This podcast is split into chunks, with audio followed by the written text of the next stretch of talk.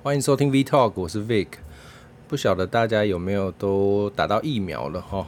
因为我礼拜天，因为我小孩那个有点感冒，然后我就带他去小儿科，然后意外的我就打到第二剂了哈。因为原本那个我一直预约不到第二剂嘛，就一直排不到那个资格，然后可以预约都都没有，然后我想说，好吧，那就那就。再等等看，因为我第一季的是九月的时候打，所以我呃十一月三号就可以再打第二季了。那那一天就是带着小孩去小儿科，然后刚好护士就随口就问了：“哎、你们要不要打 AZ？” 我说：“哎、对，我是打 AZ 的。”那他们说他们有残剂，所以就就让我打了。然后我就莫名其妙的就我连那个。呃，接种的卡我都没有带，我就莫名其妙打了第二剂哈，所以呃之后还要带这个接种卡去去补那个记录这样子。那应该来讲，后来我就看到那个台南市有那个消息，就是说 B 呃 AZ 跟 BNT 都可以不用预约，你直接去这个呃卫生所哦，那就可以打了。那所以，呃，应该来讲，大家都至少有打到第一剂的啦。那现在缺疫苗的情况，应该也已经缓解了哦。那原则上就是希望大家啦都可以呃健健康康。那我想这个 COVID-19 这个疫情应该就是呃比较趋于日常化了，就是比较像是流感。那也许我们每一年都要补一下这个疫苗。然后让我们身体产生抗体。那医学上也有一种说法啦，就是说，如果我们呃现在已经有抗体，然后已经可以辨识出这个 COVID-19 这个病毒了，那往后呃事实上我们自己身体在未来哦相同的这样类似 COVID-19 的一那个病毒，我们也可以辨识出来的，就是我们自己慢慢也会产生抗体。哦，这个就就好像我们这个从前。世上有很多传染病嘛，那我们现在慢慢慢的也这个自己有这个抵抗力了哦，所以呃原则上应该慢慢就会恢复这个日常生活了。那各国疫情控制住，那应该呃就会开放有打过疫苗的这个呃，目前都是商务嘛，好某些国家那应该慢慢呃旅游的这个。呃，客人也会开放国境，然后慢慢的恢复大家的秩序了。哈，应该呃，目前看起来年底到明年，大家都是看呃，等于是正常的哦。因为在呃经济方面，应该也就会是呃恢复正常常态哦，大概是这个样子。那希望大家都可以健康啦，那也可以就是不要可以不用一直戴口罩。希望有一天哦，虽然现在大家都习惯戴口罩了，刚开始。这个疫情的时候，大家还很不习惯，现在反而就是你不戴好像怪怪的哦。那我自己是希望就是可以不要戴啦，因为第一这个比较闷热啦，然后也比较麻烦。那还有就是我一一直会想到那个好像是那种电影，就是不是有那种呃科幻的那种电影啊什么，就会好像未来都是这个整个。呃，空气污染很严重，或者是譬如说那种沙尘暴什么的，变成说大家一出门就一定要戴口罩哦。我觉得有一点，有一点可怜呐。哦，就是我们总是希望这个不只是病毒啦，就是我们地球污染可以降低哦，温室效应啊什么等等的，可以呃，我们的生活居住环境可以呃，就是空气好，然后环境也好哦。希望我们的下一代。因为我们都是有小孩的人嘛，那也可以呃安心的居住在这个地球。因为毕竟目前来讲，我们也只有一个地球嘛。哦，你你 even 马斯克在说要去火星什么，那也不一定是我们这一代人看得到的。也许呃我们下一代或是下下代才有那个可能性。然后可是呃就我我们知道的这个地球是很棒的一个地方。那希望大家就是诶对啊，都有一个好的环境啦。那有时候当然。啊、呃，不是我们能控制的，只是，呃，总是呃，我们自己能动手做一点呃环保的啊，吼，然后呃回收啊，自己做好分内的工作，那期望是大家的环境会越来越好哦。好，那一样，今天呃我会来呃一样有这个电动车的新闻，然后我讲一下我那个换 iPhone 十三 Pro 的心得哦，因为我刚拿到机子，然后我们今天主题会讲一下那个咖啡师的日常哦，因为其实蛮大蛮好奇的，就是。可能大家会想象咖啡师的这个呃工作是很美好的哈，可是呃我大概会说一下，我们大概一整天会做哪些事情，然后呃会遇到一些好的事情跟坏的事情，哦，应该也不能讲坏啦，就是会让你觉得有点嗯嗯嗯嗯的事情，好吧？哦，这个是我们自动消音，嘿嘿，然后再来我介绍一支烟这个餐厅，哦，那我是。我前两天就吃到的，我觉得嗯，价格好，然后又好吃。好，OK，那首先呢，电动车新闻就是这个奥迪 e-tron 这个呃电动车呢，也在台湾发表了哈。那这一部车我最早是在呃复仇者联盟这个里面看到的哈。那双门的跑车，那基本上呢，这一台就是台抗 Porsche Taycan 的呃双生车型啦，所以一样它有。呃，两段的变速哦。那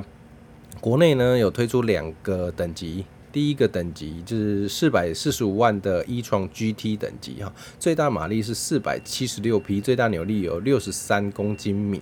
那零到一百有四点一秒哈。那他们都有一个 boost 的模式哦，就是在 boost 增压的情况下呢，可以有达到五百三十。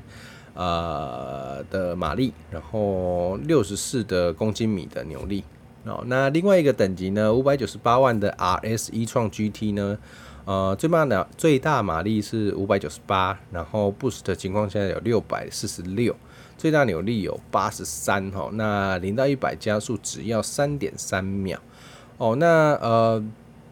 基本上呢，这个呃，奥迪一创呢，它的这个效能水准。哦，大概哦，以品牌定位来讲，大概就是会比泰康在啊、呃、这个差一点点哦，相对的它的价格也会亲民一点点。那呃，不过我觉得看起来很帅啦，因为它的造型，我觉得欧迪的造型一直都不错，然后尤其是呃它的呃头灯哦也都很帅，然后呃室内也用了很多这个环保材质哦，这个我想是一个趋势。呃，就是说未来这个呃企业在减碳的部分哦，都会呃这个逐步的进行哈，所以他们会很多用这个再生环保的材质，那就不一定会是像以往哦，是都整个都是真皮的哦，那很多这个呃，比如说环保的布料啊，人造布料，这个都会用在呃未来，不只是欧迪啦，很多厂牌的汽车也都会用上。哦，那大概是这个样子。不过，呃，听说这个首批的五十辆都已经被订光了。哦，那应该应该是是是是没有错，因为毕竟五十辆，那大家买一台这个呃帅气的呃电动跑车，而且性能来讲也是呃相当不错的哈。而且目前来讲，台湾的牌照税。呃，电动车免牌照税的部分已经又延到二零二五年了哦，所以呃，应该对于一些玩家啦，或者应该是蛮有这个吸引力的。OK，好，那呃，讲一下我拿到这个 iPhone 十三的心得哈，因为呃，那因为我没有我我首批我没有去抢那个就是呃首批的那个那个。这个这个应该怎么讲？首批的订单哦，所以我是到呃前几天那个 Momo 我看到诶可以买，然后我就直接就买了这样子。那所以我才刚拿到手没多久，那我自己也试了一下那个呃这一次说起来呃比较大提升的这个拍照功能哦。那十三 Pro 呢对比十三呢，它最大的差异点就是它有那个。呃，一个长焦的镜头哦，它呃有三颗嘛，那它多一颗这个长焦的镜头，那长焦是大概呃七十七 mm，就是换算三十五的那个底片的这个全幅哦，是七十七 mm 的焦段。那这个有什么好处呢？就其实说，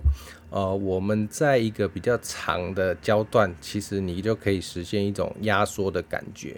哦，就是，诶、譬如说我们视觉这样往前看，那你如果用长焦镜头，就等于很把远方的东西也可以把它拉近的感觉哦。这个这个在拍一些譬如说这个压缩的风景，或者是这个人像照哦，你都会有不一样的呃视觉效果。哦，那我觉得这一次我比较有，因为我我原本那一只是 iPhone Ten 嘛，所以呃，我隔了等于是几代，一算三代是不是？哦，隔了这样三年，然后换了这个 iPhone 十三，那当然我觉得拍照的画质是有我觉得最大的提升，那尤其是夜拍的部分哈，因为我我昨天昨天去这个出去玩，然后。晚上我就那边拍，因为有那种呃 life band 的那种演唱，然后我直直接这样去拍，因为它有这个自动延长这个快门曝光的呃功能，所以它等于自己就是呃你只要拿好，然后因为它有防手震嘛，那你一拍 A 就会有得到一张不错效果的那个夜拍哦，所以我我会分享在 Telegram 群组跟那个 VTalk 的 FB 粉丝页，大家可以看一下。那其他的这个呃，例如说一百二十的这个画面更新率什么，我没有特别那么有感觉啦。对，然后哦，我觉得荧幕有比较亮一点，就是呃，我们在大白天使用上，呃，因为我看数据，后来我看数据哦，确实它呃，iPhone Ten 的话是八百尼特最高亮度，那呃十三 Pro 它有这个一千。的这个尼特，所以还是有点差距，所以我觉得，哎，大白天使用确实会比较清楚一点，不会说这样子不够亮哦。那拿起来当然大一点点，因为我原本那个好像是五点八寸，那呃十三的话是六点一寸，那其他的部分其实倒没有太大的感觉，当然就是。很像往常换机一样，呃，你的呃使用 APP 啊什么的，当然流畅度会比较好哦。那所以对我来讲，大概就是照相机呃比较有感，然后呃电池续航力不错哦。昨天这样子玩了一整天，诶，其实回到家就一直拍，然后还有拍影片干嘛的，然后这样子一整天回到家还有二十几趴的电力哦。以往呃，当然，iPhone X 它电池会损耗嘛，所以我都需要这个随弄电源。不过，呃，昨天这样使用下来是还不用哦。OK，那大概是这个样子。好，那我们呃。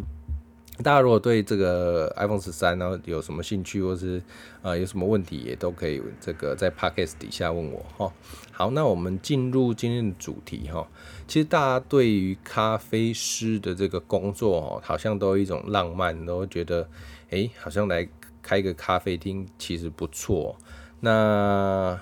诶、表面上看起来不错啦，可是其实呃要做的事情诶、其实蛮多的。哦，那 even 我待会讲的不都不一定会囊括全部的工作哦，因为有时候你要看呃你的性质哦。那呃我这边讲的就是说，你单纯是以那个做呃咖啡外带吧的一个形式的店，就是专门单纯供应咖啡的部分。哦，你如果还要做餐哦等等其他的，那你工作会更繁琐，会更多哈，因为你要出餐啊、备餐啊，然后还要清洁什么的，那这个是会更多的。那我这边讲的就是一个纯咖啡外带吧的一个呃咖啡师工作日常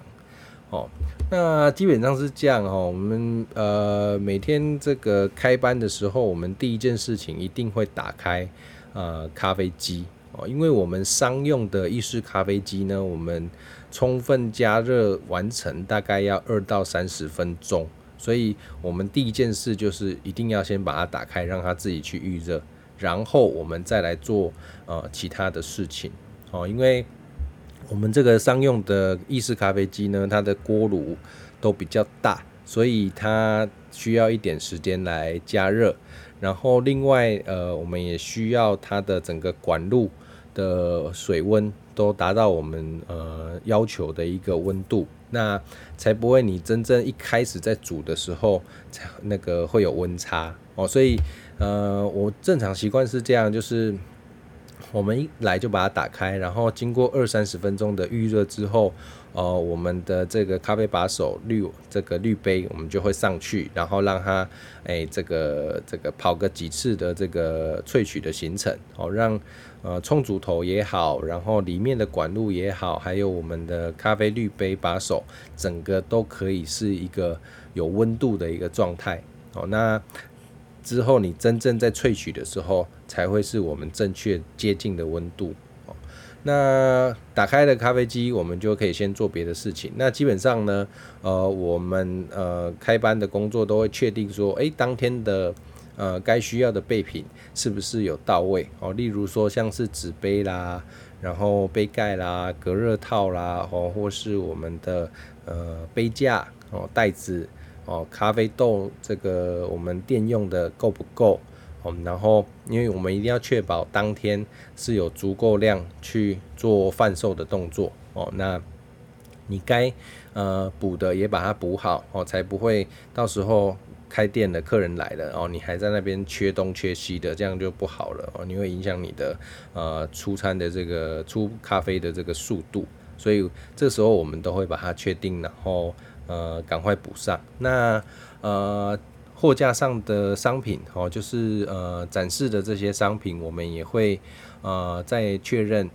清点，然后这个有一些需要有效期的，那我们会把它呃该下架的要下架，那要补上新的要补上去，然后一样我们架上的东西都需要去做清洁打扫哦。你有时候。我们都一分之在室内，其实都还是会有灰尘，所以我们都要去做这些呃擦拭，然后打扫的工作，那确保呃架上的商品都是诶、漂漂亮亮的哦，见客人嘛，对。然后 OK，那等到这个我们咖啡机都已经预热完成之后，我们就会来做一个呃每天都要做的事情，就是要调整。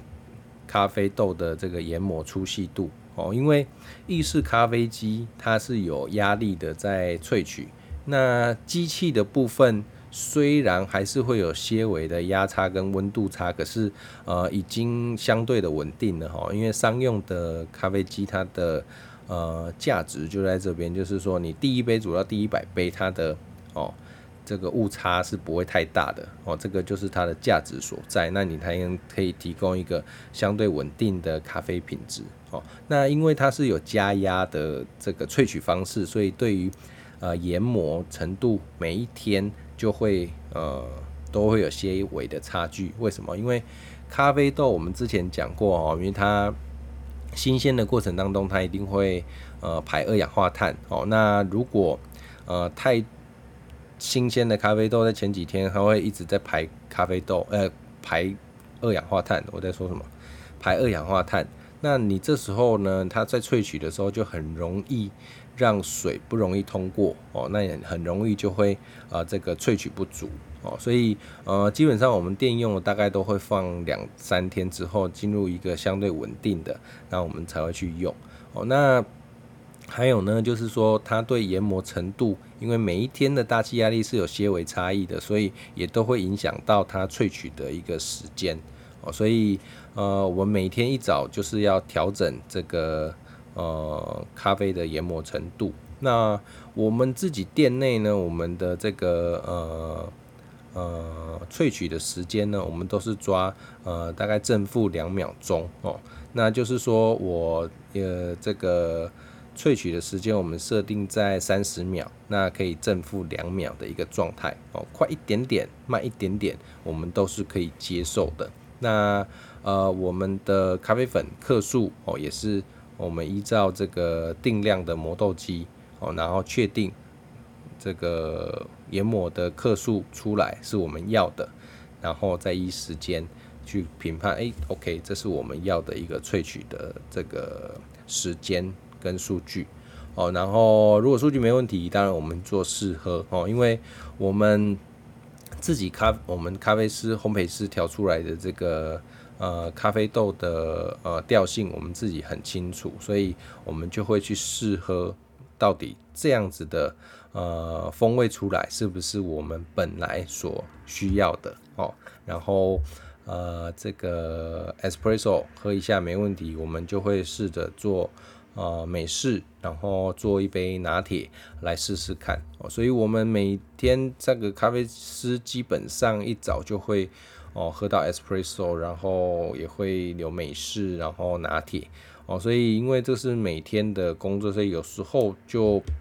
有时候会把它喝掉，可是有时候会会会没喝那么多，我们都是呃这个适合的动作这样子，那没问题呢，我们才呃正式开始这个呃接单的这个程序哦，所以这些事情都要在这个开始真正客人进来前，就是营业时间前都要把它做完哦，所以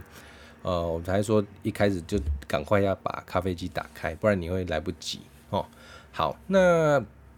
开始了这个营运的日常哦，事实上，呃，咖啡师跟这个人当然接触就是最多的哦，因为我们不是那种什么线上点餐或什么的，那一定就是接受客人的点餐。那呃，客人就真的很多种哦，有很多很多人是呃，也许他不晓得他喝什么，或是他不了解你们店的饮品，所以你就要跟他做介绍。哦，那呃，有的人呃，他比较有这个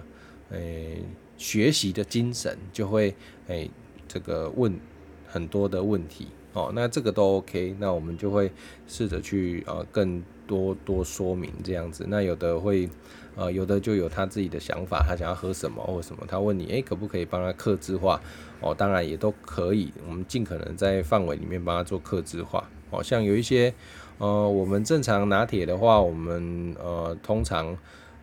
因为牛奶如果打太热的话，蛋白质会裂化，就会变成稀稀的不好喝哦，就不 creamy 了。所以我们通常呃我们店拿铁的这个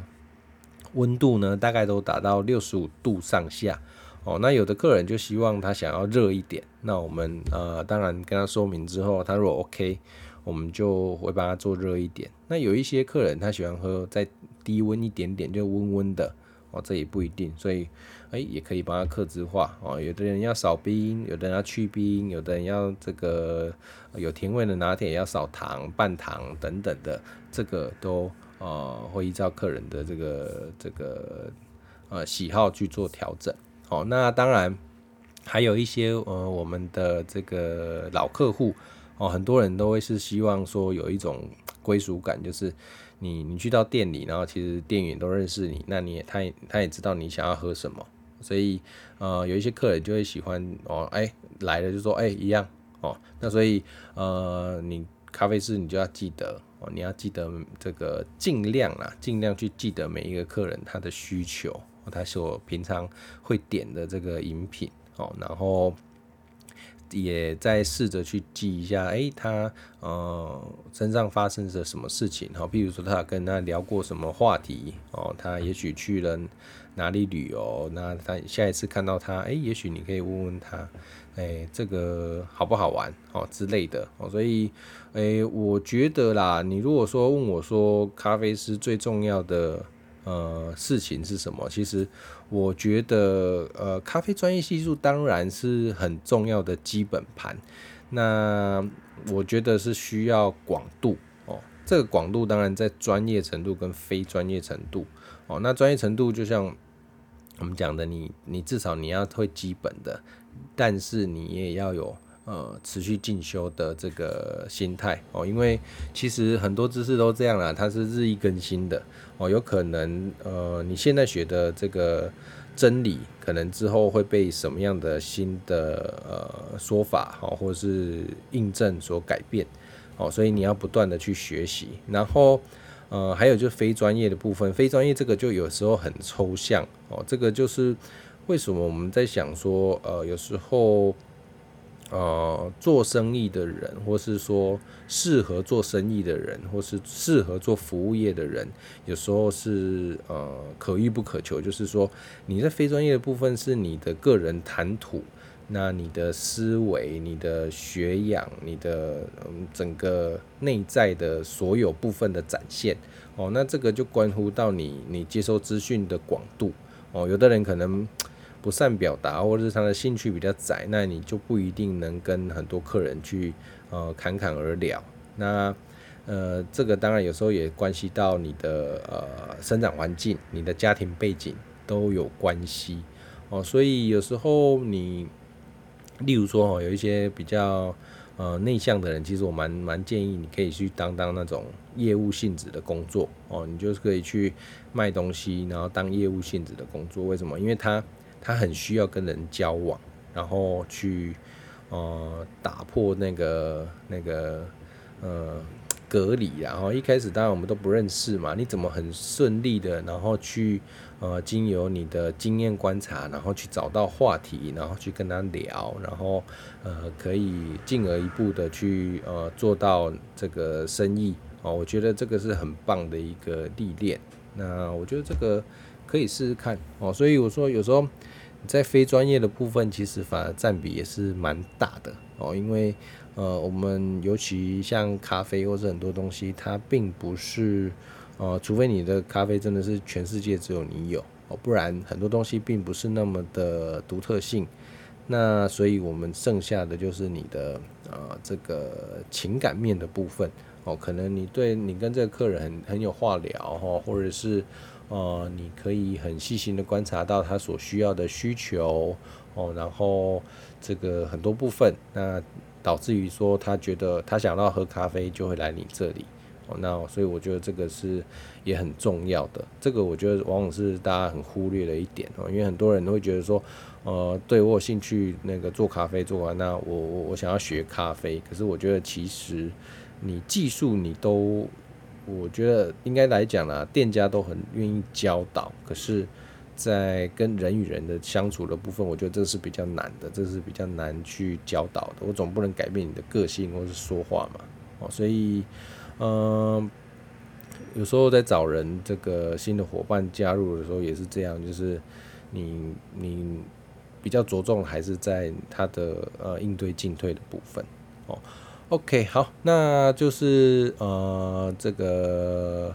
跟客人交流嘛，然后这个做饮品啊等等的，那最后呢就是再来就是呃这个之中你随时要补充备品哦，如果不够的话，那然后再来就是你呃开始要接近打烊的时间，你就要做清洁哦，那包括整个吧台哦，然后还有最重要的咖啡机哦，咖啡机因为每一天。呃，咖啡机其实冲煮的量都不少哦，所以它的冲煮头呢，它很容易，因为咖啡我们会有油脂哦，所以会卡这个咖啡的油脂在冲煮头，所以我们每一天一定都要用这个，我们有一种清洁粉哦，就是这个咖啡机专用的清洁粉去做逆洗的工作。哦，就是确保它的那个冲煮头是尽可能的把那个油脂给去除掉的。哦，这个是一定我们每天都要做的事情。哦，那再来就是所有你的这个器材哦，一定都要呃洗过一遍。哦，然后你要做一下盘点。哦，你店内有哪些这个呃商品或是备品，那你都要再盘点过一次。然后呃还有结账，结账你。呃，结束之后，哦，当然要去写报表，然后做结账的动作，然后确定金额无误，哦，有多有少，哦，这个都要去去做填写的，哦，那大概是这个样子。那这个都是作为一个咖啡师最基本基本的一个工作，哦，如果你会了这个之后，还不保证你开咖啡店会活得下来，哦，所以呃，很多朋友都会问我，所以。就是，哎、欸，是不是开一个咖啡厅怎么样？我都会建议，其实，呃，不要啦。哎呀，因为其实各行各业都一样，绝对有它的，嗯，呃，困难的地方哦。不然，虽然说它入门很很简单，可是，呃，就跟这个餐厅一样啊，倒的也一堆啦。所以，嗯，我觉得这个是大家比较想象不到、没有看到的。哎呀，所以，嗯、这个有时候就是真的要完全准备好，然后有这样子的一个呃经验之后，再来再来做这件事情，胜率会高一点点哦。好，那如果对这个咖啡师、咖啡店的这个工作有什么样的问题的话，一样在这个 Podcast 的留言处五星好评，然后来问我，好不好？好，那再来我介绍一下那个推荐一下餐厅哦。这间一样是呃高雄的哦，那好改改下次应该来介绍台南的，不然都在介绍高雄的，好像我在高雄一样啊。不过因为是我如果休假我就往高雄跑了，所以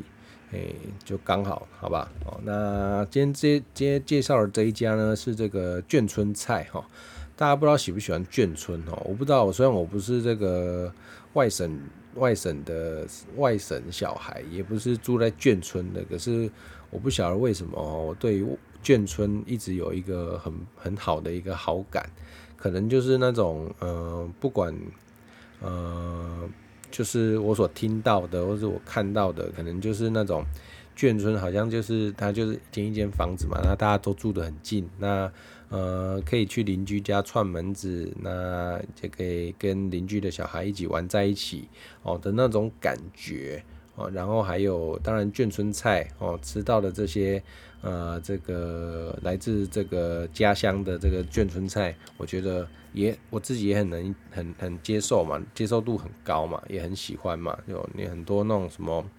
呃，狮子头啦，哦，或者是一些呃什么酸菜白肉锅啊，什么什么的。那所以我一直对于哦，对，还还有就是说，其实大家不知道有没有发现哦，其实现在其实眷村的房子的生活环境其实是比较好的哦。像我自己，呃，大家有没有去过那个台中的中心新村哦？就是那时候台台湾省议会在那边哈。中心新村呢，那时候他们的住宅规划也是找英国人来设计的哈，所以你可以看到那边的生活环境，不管是你有人行道哦，你的这个呃呃每一间每一间的这个有也有庭院，然后还有像是那种在外国那种呃你两排住宅，然后到底有一个小圆环出来的哦，那个这个。呃，整个设计哦都是仿照国外的哦，所以其实中心新村的那个居住环境是很棒的哈，其实比我们现在的都市规划还要赞哦。因为我一直我一直很很觉得很可惜，就是我们 even 是从化区这么高的地段，价格那么高，可是我们的人行道依然是呃没有做得很完善。哦，要么就是这个被东西挡住，要么就是高高低低。哈，你你如果有小孩推那个娃娃车，你一定最有感。哦，这个好了，这个之后再再再再特别来讲一下我们的那个建筑规划，这个都市规划跟道路了。好，那呃眷村菜，哦，那这一间叫做小团圆，哦，就是我们过年团圆的那两个字，小团圆。那他在左营，哦，各位可以上他的那个。呃，FB 粉丝页哦，这个我我以为会贴在这个 Telegram 跟 Vtalk 的粉丝页啦。那我当天呢，我们就是跟我老婆跟小孩三三两大一小，那我们点了这个有一道这个酸豆肉末哈，就是它那个很像四季豆的那种东西呢，切一段一段，然后它是酸酸的口感，然后其实就是炒那个肉末，然后。酸酸的，然后咸香咸香的，那呃整个呃锅气也都有，然后相当的好配饭哦，那个整个就很像那种打抛猪一样意思哦，我觉得呃超下饭的，而且因为它它酸酸的嘛，所以又又可以解腻，整个开胃这样子哦。那另外一道是那个双酥菲力牛哦，就是它有那个菇类，然后也有那个呃。彩椒，然后炒这个菲力牛肉哦，那呃，我觉得它的牛肉也非常软嫩哦，像我觉得以这种一般呃餐馆，它的牛肉品质是非常好的，而且又不是那种假假的感觉哦。各位就是有的用重组肉啦哈，或者是用这个呃腌制的方式让那个牛肉松软，其实你就会吃起来你那个牛肉会粉粉的哦，可是它这个不会它。还是有它的那个纤维，可是你知道它是软的哦，这个是软的，很自然的这个牛肉哦。那它的味道我说不太上来，可是它就有一个很特殊的味道哦。那我觉得很好吃哦。那再来一道是那个藤椒鸡哦，它就是很像那个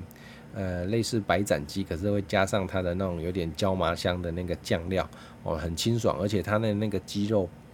它上面都还有那个鸡肉冻。哦，所以它它煮的那个熟度刚刚好，不会太熟，然后那个鸡肉冻还在上面，哦，所以你沾着那个那种类似椒麻酱，哦，然后配一点它底下的豆芽菜跟姜丝一起吃，然后它那个鸡肉冻又在你嘴巴化开，哦，真的很好吃，真的很好吃，哦，然后它这个哈的这个消费方式是这样哦，你可以呃单点这个菜，那你也可以加一百一十五元成为套餐。哦，那我觉得如果你食量大的，我我建议非常建议你可以加呃这个套餐哦，它套餐的价格只要一百一十五元。那有什么东西你可以有白饭或者是五谷米二选一，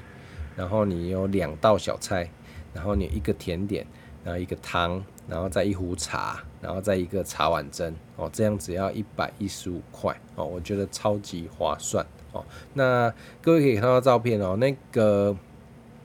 跟你讲讲一下价格，我记得那个菲力牛跟椒麻鸡好像都才两百出，然后那个酸豆肉末才一百五十八块，我记得，我觉得超便宜的，因为它就在呃高雄左营市区嘛，哦，然后旁边就有停车场，然后周边也都很多餐厅，很热闹，可是它这个价格超级平民哦，因为。我们吃这样，然后超饱的还吃不完，然后呃，我们两个因为小孩小孩吃不多啦，不算，我们小孩才一岁多，这样才七百五十八块而已，超级便宜哦，所以我觉得我非常推荐大家，如果想要吃这个那个呃，而且我看到隔壁桌还有点那个呃酸菜鱼，也看起来很好吃，然后还有那个锅。哦，那个反正里面有什么鸭血什么的，我觉得下次如果人多的时候，我也我也想点哦。然后呃，建议可以那个定位一下哦，因为我昨天平日去也是呃很多人，所以建议定个位置哦。我想假日应该应该应该就是会客满哦。好，那推荐给大家，那那个麻烦大家一下啊，最近那个收听率都没有成长。可以拜托帮我这个追踪起来，然后分享给周边的亲朋好友，好不好？拜托拜托，感谢你。那有任何什么问题一样都可以在呃 Podcast 给我五星好评，然后呃问问问题，那我尽可能的用我的观点来回答你。哦，好，那这集就到这边啦，拜拜。